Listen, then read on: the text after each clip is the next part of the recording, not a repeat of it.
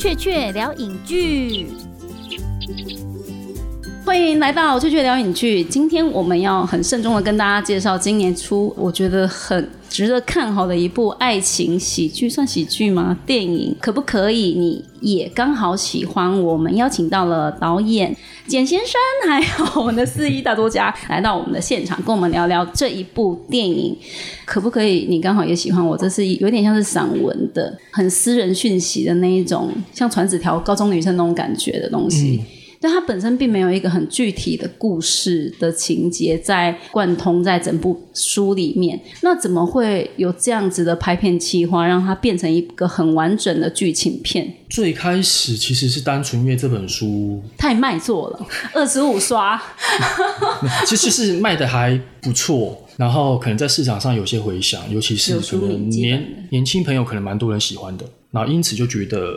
或许它能够发展成其他的计划，最简单应该是这样开始。那本书感觉就是很像一个告白的礼物啊。对，其实蛮多人拿那一本去告白的那时候。对啊，然后，然后，所以我在想象说，我今天要去看电影，然后我跟我心里喜欢的那个人一起进电影院，然后跟那个售票员，或者是刚好跟售票员告白，就说，呃，你要不要？你要看什么？就是可不可以？你刚好也喜欢，就很。这句话真的是超万用、超百搭的。这也蛮鼓励，就是有人如果暗恋那个售票员的话，对，直接进去，有跟他买票，对，或者直接买票买书，直接去跟任何一个你在打工遇到的一个喜欢的对象，就非常非常万用。所以它是一个因为 IP，所以很多人鼓励我们的四一大导演、马到作家去去拍成电影吗？还是我觉得不是鼓励耶，就是一个尝试。然后后来是因为因缘际会，过程中老实讲没有很曲折，只是。很漫长而已，很漫长，因为它二零一三年就已经卖了，然后对到现在，所以它是一个很久很久的。二零一三年，然后现在二零一二零二零二零二零七年了。对，所以其实蛮漫长的。光我们确定要改编，然后从最初版的剧本，然后到后来正式开拍，大概就经历了两三年的时间。光剧本的修改跟讨论，嗯，就经历了两三年的时间，反正很久很久。我第一次看到剧本大概是二零一七年的年底。距离现在也三年。了，在那之前他们其实已经已经一两年了，进行一段时间，所以是漫长，漫长到我中间一度觉得这部电影想放弃。我 因为主导权不是在我说我没有资格说放弃，所以我只是中间一度会觉得，可能电影搞不好最后会是拍不成的，会有抱持着这样子心理预期啊，因为真的是太久了，久到。剧本修了无数个版本，然后到后来就觉得，那到底是不是确定有要拍啊，还是因为你在报章杂志看过很多，有听闻说什么很棒的 IP 啊要拍，然后最后都是胎死腹中，或者是一直都没有成。对，所以那时候其实后期我已经已经有点抱持着。最后有可能其实是拍不成的打算，所以反而随缘的心态之后，哎，他就自然而然生出来了。对，其实很多很多作家应该都会很担心，说，哎，他自己的小孩就是这样的作品，他被翻拍成电影之后，会不会跟你心中想象中的有落差？嗯，你在面对这件事情有做任何的心理建设吗？我觉得我这件事倒是还好，原因是因为刚刚确实有提到嘛，就可不可以你也刚好喜欢我这一本书，它其实是一本图文书，嗯，它里面并没有任何的故事架构，对，等于故事架构是我们因为要改编了，重新想了一个新的故事来拍，所以我对于这一本书我不会有既定的想象，比如说它情节应该要怎么走，或者是导演应该要怎么拍，我比较不会有这样的框架。反而是比较开放一点的心情跟态度，所以这部分倒还好。那只是在剧本改编的过程当中，会希望里面还是或多或少会有肆意的影子或者是的样子在里面。对，我觉得预告有诶，因为预告的那些就是一连串那边讲说，偏偏喜欢上那个人的愚人就是我，然后还有前面还有甚至你在里面也有客串的一闪而过的那个画面的那个台词。那些台词就是我们在看你的书的时候，或许那是已经很心灵式的形而上的一些台的的语言文字语言，哎，它被转化成影像语言了，好像它某个程度上还是人话，嗯，但是它却又有你的那一种行文的那种气氛在里面，嗯，我是不知道整部电影会不会都是这样啦，嗯，对，但是我觉得在看预告的时候，我可以感受到就是你的笔墨的痕迹。就好像有渠道一个，这应该也是导演解决兵有在做一些。你们因为你们是八个人的编剧编剧团队，这是一个非常惊人的 阵仗。是一个很大的阵仗，因为原先的剧本是林孝谦导演哦，跟吕安璇，林孝谦导演跟吕安璇就是两年前因为那个比悲伤更悲伤故事在台湾大卖，其实在对岸也大卖的一部很好看的爱情片，然后也很催泪，然后是他们先他们先起了一个头，投嗯，就是包括现在呃电影里面的这些角色哈，其实都是他们先开始呃建立的。那在这个很漫长的编剧的过程中，也加入了不止这个八个人嘛，包括司仪司仪老师，然后还有你的你的 partner 张志我，们常常一起合作的工作伙伴张志深，他同时是编剧，他自己也是一个导演，对。然后黄志祥啊、黄继凡，他们其实都是经常一起常合作的伙伴工作的伙伴，对对。哦，所以大家一个一个这样跳进来，对啊一起集思广益，变成现在这个样子。嗯，我觉得这个蛮有港片的一种集体创作的 feel，、因为以往的台湾电影常常会导演、编剧可能一个人建构他自己的世界观，然后有时候好就是当然他的个人的作者风格会很强烈，但是有时候就会比较薄弱。但八人编剧听起来就很妥当，就是那个剧情的内里 一定就不会太担心说啊你看完很空虚或怎么样，一定他就是可能主角线、配角线什么线全部都会有一个很基本的，就是故事够丰厚的底蕴，可以让观众一起陪着他们哭，陪着他们笑。我觉得多人的团队可能会有一个跟一个人的编剧优势，可能是在于我们因为人人比较多嘛，然后每个人的背景跟看的东西跟事物是不一样的，所以我自己觉得啦，比较容易避开一些我们八个人看到的盲点或者是问题点，我们会先把它避掉了。我觉得这是八个人共同创作的优势。对，因为现在其实观众也都很聪明的，好不好？如果你一个人的编剧或者是不够厚的一些 IP、去把它转译，其实观众很容易会看到漏洞尤其是对于爱情的理解啊，哦。对，因为每个人是很主观的，是其实对爱情的看法都是很主观的。那我们要去编写这样的故事，其实就是说，让每一个角色如何建立之外，还要有一些底蕴在里头。比如说，在这个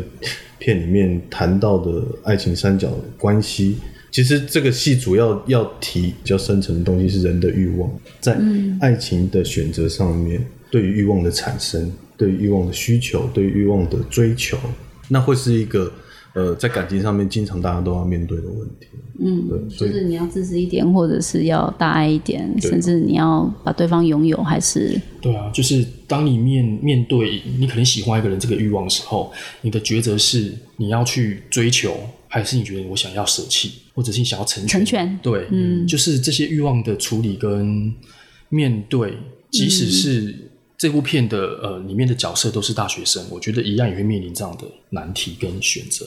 哦，这样听起来好像，嗯、在整个电影，哎，不知道你们看了没啊？但是你自己会觉得跟你的书里面，就是你的书硬化化之后，跟你在原本创作脑海里面想想象出来的画面，电影本身最让你个人满意或惊艳，或者是啊，对，就很具体化、具象化的部分。我个人最满意的部分，其实是导演把整部片拍的很完整。我之前的观影经验，可能在有一些片子里面，我有时候看完整部片，可是会留下几个疑问，会觉得，哎，怎么电影没有后来没有把它解释清楚或者交代？但是我觉得这部片看完不会有这样的问题。然后每个角色的面对自己问题时候的处境的状态，比如说可能里面的犹豫，或者是隐藏，或者是基于想要对朋友好而做的决定，我觉得这些情绪的转折，我觉得在里面大致上都都能够呈现出来。我觉得这一点是对我讲是很棒的一件事情，因为它毕竟不是一部搞笑片，它虽然是爱情喜剧，但是它并不是搞笑片。搞笑片可能它的逻辑性跟一些呃前因后果可以不用这么完整的讲完它，反正就笑一笑好玩、有趣、幽默为优先考量。但是我觉得这部片它总归到底它还是有个故事的情节在，所以我觉得能够把故事完整的说清楚这件事是应该要做到的事情。那你自己拍片的时候有去观摩吗？我其实主要是因为我有客串，对啊对对所以我是主要是那一天有去拍自己的戏的部分。感觉一下片场的样子，因为因为我们知道作家是一个非常离群所居的工作，但是导演的工作其实是一个团体战。那你去到片场，你你有被那个文化震撼到吗？就是哦，真的跟可能是你想象的那个故事，你是可以透过你个人文笔文字就把它建构出来。可是，可是一旦到片场，那个整个就是可能动辄就是五六十个人以上的整个工作人员团队啊，然后大家互相一直不断的沟通啊，然后才拍出一丁点你客串的小小的戏份。我那时候印象很深刻，其实我的我的戏应该只有两场或三场，就是不多，因为我真是客串，然后。老实讲，我也不太需要演戏，里面就是我跟我自己啦，所以我不是需要展现演技的东西，因此色发挥。对，所以因此你可以想象，这样的演出应该是要可以更快速完成它，已经很快，就是不用调整演技。对对对。但是即使是光我这样的短短的客串的戏份跟演自己，那时候我就拍了一整天吧，对不对？对。从一早就拍到大概快天黑，然后就让我一整个工作天，对，就让我深深确信了，哇，拍戏真的是。一个等待漫长的，就是对之前的编剧是漫长的过程，可是实际开始拍，当你进入里面之后，它一样同样是一个不一样形式的漫长过程。对，然后这是我真的觉得蛮印象深刻的。好事多磨的程度绝对不是，哎，我现在有一个 idea，我咻咻咻，可能一两个小时就把它写出来，那么轻松。我最大感触就是我自己客串完一天，我最大感触是，哇，当观众好幸福哦。就看到大家就是一两年或者是三五年的工作的精华的集成。对你有时候看到电视上一个画面，人家是花一天拍那一个画面，一天就拍那一个画面。可是你一个观众用两百五三百块进场看，你是花两个小时可以看。两个小时的片子，所以我那时候就深深觉得哇，当观众真的好幸福哦。因为你的风格真的是算是你的行文风格非常明确嘛。那不知道你之前有没有看到简学斌导演之前拍了很多很奇妙的惊悚的啊、乒乓啊，或者是讲直播文化的。因为其实你也是一个，你也是个网红来着的，二 十万粉丝哎，比我们在场任何一个人都还多呢。对啊，所以其实你应该蛮挺了解社群文化的一个方兴未艾的一个状态。但是因为你个人的风格又跟是很很纯粹的，那导演其实我觉得挺扎实的，挺多元的。你要怎么样找到跟导演沟通的一个共同的语言呢？这一点倒是对于我来讲是没有难处的，比较难处的应该是导演，因为因为你的拍摄风格是不同的，要转换。可对于我来讲是一个爱情电影，然后我对爱情的相关的书写或者是。理解可能没有那么陌生，所以对于我来讲，它其实不会是一个不会困扰，不会对不会困扰，或者是一个很勉强的转换过程，就非常专业啊，而且很疗愈啊。那导演我觉得，因为他风格比较多变，所以他可能在要配合你，不能讲配合我没有这么伟大，就是我觉得导演的本事就是他有办法因应各种不同的片型，他会做出应有的调整跟对应。啊。对，所以这是我觉得导演他他厉害的地方，因为这是导演第一部爱情的戏，嗯。我都好好奇哦，因为其实之前看到导演的东西真的差太多了，我都会很忍不住想要，就是我觉得那个电影一定本身会有很多的小惊喜或小彩蛋，嗯，可以去挖掘，因为导演就很奇妙。刚刚有提到那个，你有提到网红的文化嘛？其实我们在戏里面有加这个东西，也有这个东西，但是预告没看到，进电影院看，嗯嗯，对啊，因为我们的故事设定是在现代，背景并不是主角去回忆他年少，而是就现在。是。所以，我们那时候有在讨论剧本的时候，有在想要把现在年轻人的流行的元素或者是文化加进去，的就是如影随形，就一定会遇到的手机啊、直播这一些，对，这样子会让我们会觉得整个故事看起来比较会像是在现代发生的，而不是我讲一部现代电影，好像回忆啊或干嘛。对对对对对。所以我们里面其实也加一些网红的东西，大家如果对这个有兴趣，也可以看一下。哦，所以其实还蛮贴近我们一般现在生活的社群的文化的面向。其实是哎，就是里面的恋爱关系就是三角恋嘛，然后然后我觉得也是现代人蛮容易遇到的问题，加上里面的刚刚讲的社群的网红的文化也放进去，所以我觉得整部戏。整体来讲，我觉得年轻人不会觉得是一部离自己太遥远。对，就是明明是就是是自己的故事。对，明明是一部年轻的电影，但是为什么看起来不像是我的电影？我觉得不会有这种差异。所以观众可能看了会觉得，就就是我的故事。嗯，是会贴近他们的生活。其实这个也是当时创作的初衷啊。那可不可以？你也刚好喜欢我这本书，它其实一开始就拥有了很多的想象空间。观众群啊，对，T A 或者是书迷喜欢这本书的人，那。在我自己的想象里头，其实要去看一个这样的电影，它其实跟四一它的读者是很多的是重叠的。它是对于这些爱情的习题来说，他可能自己是有疑问的，或者是自己遇到了什么样的问题，透过了这本书，他得到了一些疗伤的过程。那所以我就我就觉得这个电影拍出来一定是要具有这些条件，就是让看过的观众他自己能够获得一些什么。因为你们是八人编剧团队，所以你们会有一些就是争执，说哇有各自想要保留呈现的部分，然后最后大家嗯互相都觉得满意，然后自己坚持的部分有被达成的部分吗？在编剧的过程里面，其实有过很多选择了，哦，就如你所说的八个编剧嘛，大家其实对案情的观点都不同，那其实不会有太多这样子争执的过程啊，只是说我们要。共同要拥有一个共识，就是说这个目标要往哪里去走，然后希望这个故事能够说的精彩，然后要贴近观众，我觉得那个是蛮重要的。这三个主角其实各自也都有各自的不一样的客群诶，然后再加上其实这三个因为是比较年轻的，然后还有另外就是建伟哥跟金华姐他们两个人，其实每个人感觉就是很。本色又强烈，然后演技可能都在不同的线上。那你在把他们放在同一个框里面的时候，有特别去做任何的调整，让他们感觉是活在同一个宇宙的部分吗？其实这个不是很难的事情，不是很难，因为这三段所谓在在在片中谈到的不可能谈恋爱的这三个关系，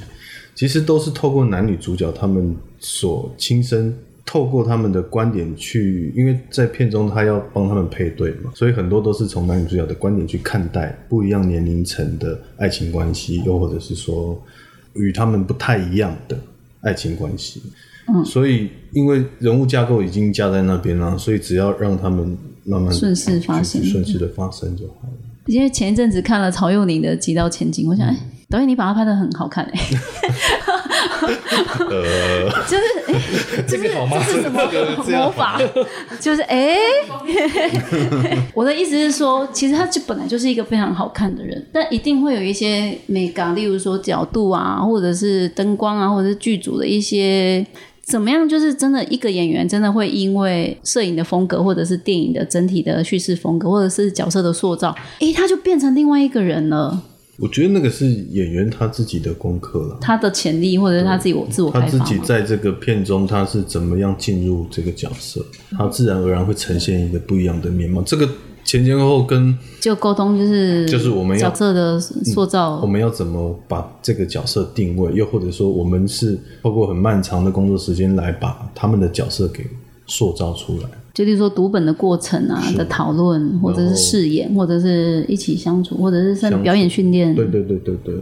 就是有透过一些方式这样子。对，因为我我很惊讶的是，其实这这支预告我也看了好多次了，但是我第一次在那个泰坦厅看到预告，说哇，我整个被那个朝影电到，我整个就吓一跳，我就说，哎，因为刚好我去年有很迷一出大陆剧，它叫做《陈情令》，然后里面有一个男主角叫肖战，我突然觉得，哦，他就是台湾现在的小展啊，就非常的帅，然后非常就是。有一点点不食人间烟火，但是有一点纯粹，然后有一点呆，然后很纯情的那种感觉，呃，就是一个非常有可塑性的一个男演员。但是在这之前，我好像并没有，就他演卡诺是因为他，哎，就是真的是运动男孩嘛，就是本来大家就不会太注意到。但是后来他演的一些戏，其实也一直有在演戏啊，但是但是从来没有突然之间就，哎，我觉得爱情片的力量真的很大。我觉得他自己的本质是好的。然后又因为他从前其实他的生活经验多半都是跟着球队，单纯，很单纯。他是一个，我觉得是一个运动员个性。然后，所以你刚刚提到那些纯粹那些什么，其实很多都是他自己自己的本就可以发挥的，就看你怎么帮他发挥。不用讲了，因为陈瑜本来就是直剧场，然后金钟有大家都看见他，一直以来其实娱乐的距离，大家也都对他印象非常深刻。对，但是其实他也被你拍出了另外一种，他本来就是一个比较贴近中性的女演员，但是。其实，在这出剧里面，这个片里面，我又看到，哎，对她其实有很小女生的部分。其实你们的角色塑造的功课真的是挺，我觉得是一个魔法，但是不知道是怎么办。就是台面下可能只只吵了很久，然后哎端上来，其实就很符合我我其实一开始跟他们工作的时候，我有告诉过他们，我自己的习惯是这样的，就是通常在面对到一些呃没有合作过的演员，我都会对他们有期望，希望你们可以演出一个你们从来没有演过的样子。嗯，这是我丢给他们的功课。那也因为角色的关系，像小香陈瑜饰演这个角色，她就她就必须要有一个小女生的样子，对，就很小女生，必须要从她自己本身把这个东西给提炼出来。对，因为他一开始恋爱沙尘暴，后来约了剧，大家都知道她就是一个就是很大辣辣的一个女生啊，然后比较硬的啊，然后她展现那一方面的演技，大家都不用不可置疑，就是非常好。对，但是哎，今天她真的变成一个哎都会，我从来没有想过她可以演一个爱情的校园剧，然后里面的小小的一个女生的那种感觉，也是有挺有突破的，而且类型戏剧某个程度上又是每个演员人生必经之路。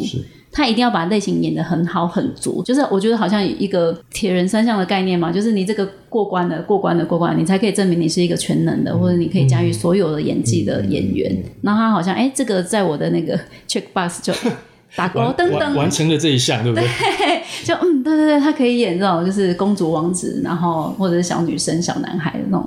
所以其实光看演员本身的表现也非常值得期待的部分，对啊。那可是你们你们当初的选角有经过一些争执过程吗？或者是如果今天是我的话，我可能会觉得，哎，这些都不是本来我想象说，哎，可不可以你刚好也喜欢我的故事里面可以来演的，但是你们却选中了他们了，而且他们都达成任务了感觉。当然一开始有很多讨论的过程啊，但最终选选择他们是因为。一方面，他们都是在近几年很受瞩目的一些演员，新演员有机会爆发，但是还没被看见，或者是呃，再来就是说，他们其实本质很好。我觉得在表演的这一块，他们其实有很大的发挥空间。所以最后选择他们，我觉得这个其实也不是导演单单一个人的一个人的决定，就是大家一起共同共同的一个。你也有决定吗？没。这部分我没没参与，他他没参与到，就是整个剧组啊，制片啊，casting 啊，对对对对对。等等刚刚提到，就是前面是一个很漫长的过程，然后我们一开始在节目一开始也确实提到这个好几年了，但其实我觉得去年有一个我印象深刻、比较深刻的插曲，就是我在去年金马影展的时候就很期待这部片。嗯。就年底的时候，然后哎，竟然就没了。然后后来哎，就是等到就过了四个半月，然后才电影终于要上映。所以我真的很好奇，说哎，你们什么时候真的是开拍的？例如说，哎，其实陈宇他在去年四月就因为我们有的距离红了，嗯，该不会你们那时候其实已经拍好？拍完了，我们是去年的一月一月底，农那真的后置很久哎，农历年前拍完的，年前就拍完，农历年前拍完的，哇，那就是拍完了四个一整个一年的那个漫长的，算是后置过程吗？后置过程，剪接啊，剪接啊，调光啊，声音啊，声音特别提效，因为我声音特别整个片的音效，我们花了很大的力气，因为从一开始我就。对于整部片的配乐，我觉得应该要尝试一个不一样的，就跟以往的台湾的爱情片比较不一样的方式来呈现这部片。所以音乐的部分花了很长的时间沟通，因为是音乐是让那个深白色老师制作的，等于整部片的配乐主题曲吗？呃，全部都他，全部都他做。但有有一首插曲跟一首主题曲不是了，但是其他的里面几乎都是。哇，这么耗工。会这么漫长，另外一个原因就是刚刚提到的，我们找了一个很厉害的唱主题曲的人，邓紫棋。对，所以也花了时间跟邓紫棋小姐桥对沟通，然后这也花了一些时间。为什么还要在等的原因？哦，所以不只是后置你说的声音或什么，就是哎，当确定这件事情之后，本来就要在等，互相配合。其实我们就是整个华映他们也很看重这部戏了，然后就一直在选择档期，然后当时。呃，金马影展也没有，后来后来决定拿掉，也是因为后面的行销宣传的一些时程的问题、时程考量的问题嗯，因为这就是其实有时候电影就是一个很决定性的，在任何一个环节，只要它中了，它就是一起好。所以是，哎，它这是必要的，这是必要的。对啊。那你们觉得可不可以？你刚好也喜欢我的这部电影的成品，跟一般的台湾的原著翻拍的电影会有什么？很巨大的不同，或者是诶看点跟卖点，就值得跟观众分。因为我们知道，从那些年牛用咖啡馆、等一个人咖啡，甚至是有五个姐姐，我就注定诞生了，就是有一连串这样子的台湾的一些不错的 IP，它被翻成电影了。对，可是。我个人会觉得哇，可不可以？你刚好也喜欢我是这么形而上的一个散文的东西，竟然也可以变成一个非常具体的故事。光这件事情我就充满了想象。对，但是其他的还有什么就是很特别，值得就是真的会让你感觉到，无论是原著跟小说那个电影很像很像的东西，或者是原著跟电影很不一样的东西。呃，我觉得比较有趣的一点是刚刚提到的那一些 IP 改编，基本上它就是原本就有故事性。对，所以。观众去看那些片子的时候，心里面会可能大家读者读小说的时候，他其实心里面会描绘出一个故事的样子，对。然后去看电影的时候，他会不断的跟自己心里面描绘出来样子做一些比对。但是我这个 IP 改编跟这些改编最不一样的是，就刚刚提到，它其实是故事是从没有把它生出来的。所以因此，我觉得这是这个 IP 改编一一一个很大的特色，就是一本没有故事性的。书，你如何把它变成是有故事的电影？然后更巧妙是如何把这本书放到电影里面，它是成立的。我觉得这件事是编剧那时候在写脚本的时候花了很多时间在想跟设计。因为这本书，我觉得呃，这个 IP 改编有趣的，它并不是只是拿这一个可不可以你也刚好喜欢我这个名字去改，而是整个电影跟这本书是有关联。核心的思想就一直对环绕在这一句话上面。对，所以我觉得。这个就是观众看电影另外一个有趣的地方，是他可以去想象哇，编剧、导演跟演员们怎么样把这一本书放到电影里面，然后变成是一个故事。那我觉得这件事是有别于其他 IP IP 改编很大的差别，然后非常非常有趣。对他，他会是一个开路先锋。以后郑愁予的诗集就可以把它翻拍成电影啦。希望可以活络国片市场。因为我知道台台湾的影剧方面啊，在这两年有一个还蛮剧烈的动荡，有时候好，有时候坏，然后再加上台湾的电视剧的复兴，哎，开始现在有些故事反而哎，真的在电视上也可以有跟电影一样好的发挥空间。像花甲，它也从电视变成电影。然后《熟女养成记》啊，用酒干嘛点？还有接下来我们今年好像蛮受瞩目的《天桥上的魔术师》，你们两位会怎么看待这种？就是哎，现在电视剧跟电影的创作者之间好像已经没有一个很明显的隔阂了，然后好像可以互相跨来跨去。像因为我们的导演也是这样嘛，就是你拍了，而且你真的很扯哎，你你纪录片也拍过。八点档也拍过，哎，算是电视剧，《堂堂》那算电视剧，也拍过。然后现在，哎哎，你也可以来拍这种爱情剧，这样。变色龙，惊悚片也拍过，这样。个人的尝试好像就是在呼应整个台湾的影视生态的创作者。我觉得并不是我的选择，因为整个影视圈一直在变化，包括有提到嘛，Netflix 就是 OTT 平台的崛起，整个电视台收视的状态，观众的改变，都会让创作者。因应不同的这这些改变，媒体平台改变，然后去去去接触到更多不一样的东西。嗯，当然当然，像这些 OTT 平台的崛起，对于一个创作者来说，好处是说我们会有更多的平台去创作，然后对于观众来说也会有更多的选择。我们可以看到全世界各式各样不一样的他们所关注的东西。因为其实如果说，嗯，就一个创作者的创作的本质的初衷，通常都一定是我我弄出来的作品一定越多人看到越好。是。那这样子的话，哎，就是 O T T 变成一个非常吸引人的东西。因为尤其像恩社，它几百个国家可以哎一起，就是电影的版权，像去两年前最卖座的《谁先爱上他》的，他一卖就是卖到恩社，他就是全世界都可以看。嗯，然后而且也是听说是高价，其实你的上一部剧好像也是剧文剧文高价卖给对恩社了这样子，所以其实对于台湾的影像创作者，他反而会有一个就是不论是资源的或者是平台的。或者能见度，哎，都被提高嘞。对啊，这个是趋势啊，这是我们要面对的事情。所以当初糖糖赖在卖到 Netflix 的时候，我听说他们要翻译十几个不同的语言，我就觉得哇，很 surprise，超棒就是自己拍的东西能够被全世界那么多人的能够去观看，我觉得是一个很好的事情。就语语言的转换那样子。是是，对，因为我很好奇啊，就是你看九把刀也都去拍电影了，你自己会有这样的想象吗？我自己其实是不设限，有机会的话会想要尝试，但是可能还还不在现阶段的优先的考量范围，对，因为我现在着重的是，我希望还是可以多写一些故事，然后希望这些去累故积。对累积一些东西，然后希望这些东西尽可能的可以有机会可以影视化。就刚刚确确提到那件事情，就是对于一个导演的立场，就是平台多了，他们的资源多，然后可以有更多的发发挥的空间，可以去拍各式各样的影片。但对于一个以文字创作或者写故事为主的人来讲，其实也是一样，我们有更多的空间或者更多的对于写作的想象。因为我觉得在更之前，比如说韩国，他们是好早好早之前就开始很大量的有一些影视的东西，然后对开始对开始做这个努力的世界化、的国际化对，，但我一直觉得台湾这件事一直没有做起来。然后台湾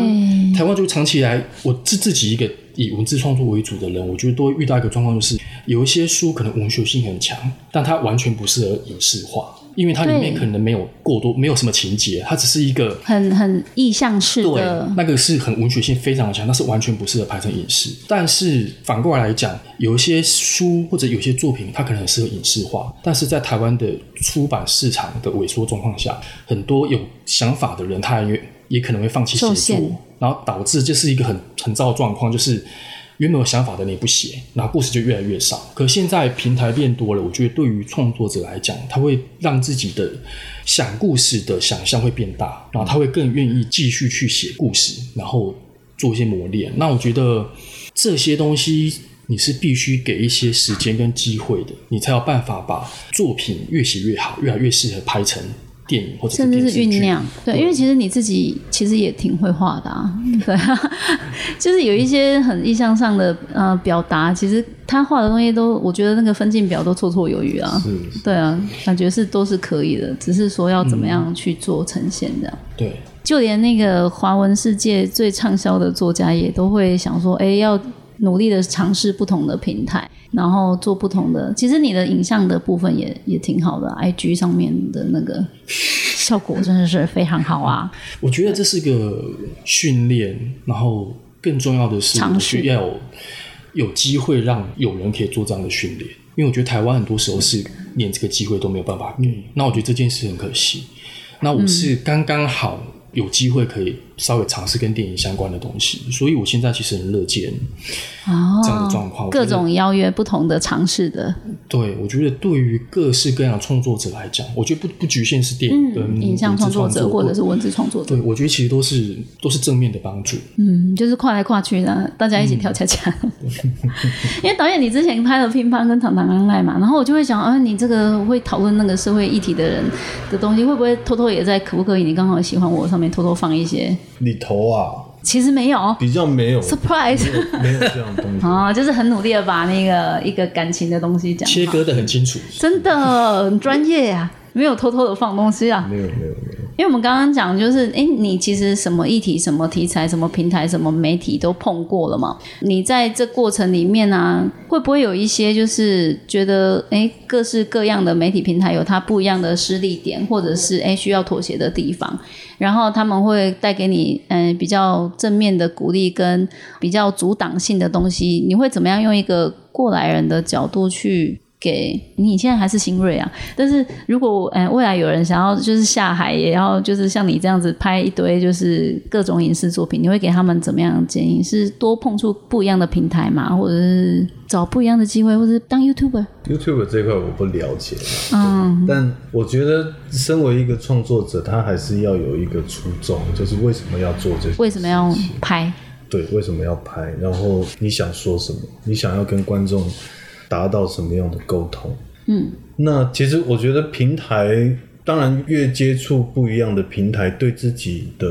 学习会不太一样。那我自己的想象也是这样子。其实我我现在到现在其实也入行将近十年，也拍过一些东西，但我一直觉得自己还是